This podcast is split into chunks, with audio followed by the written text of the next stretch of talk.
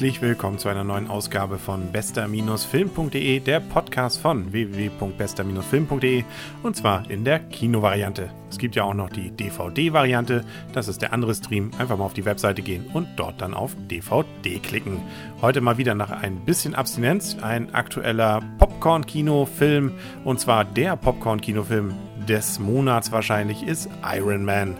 Das Ganze ist natürlich mal wieder eine Marvel-Verfilmung, sprich also eine Comic-Verfilmung. Es startet auch den Reigen einer ganzen Reihe von Comic-Verfilmungen in nächster Zeit. So kommt der Hulk schon wieder nach einer Neuverfilmung. Dann Captain America, Thorn und Ant-Man. Nicht alles jetzt große Namen, die man hier in Deutschland kennen würde, ist aber auch egal. Wenden wir uns doch einfach gleich mal Iron Man zu. Und da sei mal schon mal vorweggenommen, das ist ein richtig guter, spannender Popcorn-Kinofilm einer der besseren, die es in letzter Zeit so gab und spielt durchaus in einer Liga, wenn man denn schon bei Comic-Verfilmungen ist, mit Spider-Man und X-Men und hat auch einige Besonderheiten, die man bei diesen anderen Filmen so noch nicht gesehen hat.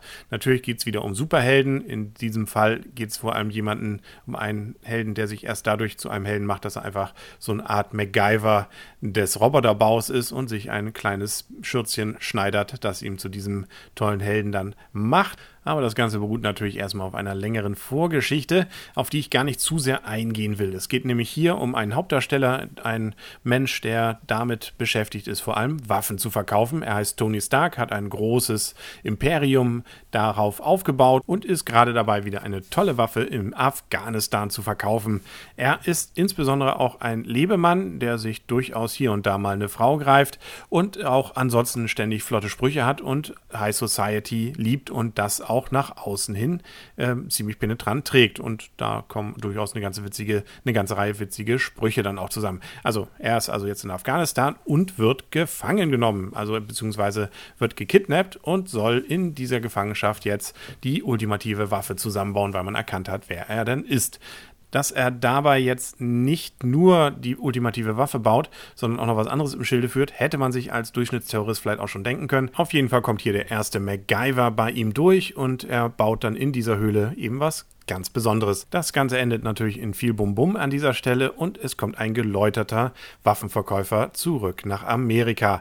Aber so einfach ist die Story dann doch nicht. Der Herr bleibt doch durchaus hier und da ein bisschen zynisch und das ist das Besondere an ihm. Er ist also nicht so dieser bescheidene Held, der einfach normalerweise eben abends dann sein Heldentum vollführt und tagsüber das normale Leben. Nö, das ist hier ganz anders und das macht auch eine ganze Menge von diesem Reiz dieses Filmes aus. Technisch natürlich alles brillant gemacht, schöne Trickeffekte, auf jeden Fall viele witzige Sprüche, man kann viel schmunzeln, tolle Schauspieler dabei. Gwyneth Paltrow sieht irgendwie immer so aus wie Kirsten Dunst bei Spider-Man und Jeff Bridges, den erkennt man gleich mal gar nicht, weil er hat jetzt hier eine Glatze und ist auch etwas dicker geworden und ist na, auch das will ich nicht zu viel verraten. Ähm, es gibt dann nachher noch einen Showdown, der auf den ersten Blick ziemlich beliebig, so ein bisschen Godzilla kämpft gegen King Kong mäßig aussieht. Aber das Ganze ist dann Gott sei Dank doch relativ zügig und auch durchaus mit ein paar Gags noch gespickt, sodass es nicht so langweilig wird, wie man bei also einem typischen Showdown, auf den alles natürlich hinausläuft, dann erwarten würde. Kurz gesagt, ohne zu viel zu verraten, ein klasse Film, kann man sich als Popcorn-Kino sehr gut einfach reinziehen mit einem Helden, der definitiv hier mal irgendwie ein bisschen anders drauf ist und nicht nur so peinlich heldenmäßig irgendwie durch die Gegend fliegt. Natürlich kann man hier auch die Story ein wenig hinterfragen und sich an einigen Stellen mal überlegen, ist das wirklich jetzt so denkbar? Aber das sollte man, glaube ich, nun tunlichst bei Comic-Verfilmungen unterlassen. Da ist mit Realismus gar nichts und da sollte man eigentlich auch die Story nicht weiter dann mit dran salieren. Hauptdarsteller ist übrigens Robert Downey Jr., den man eventuell kennt von The Singing Detective, Kiss Kiss Bang Bang, Zodiac oder Tropic Thunder. Und wo ich mich vor allem noch dran erinnere, er spielte bei Natural Born Killers den durchgeknallten Reporter, der allerdings auch nur eine relativ kurze Rolle dort hatte.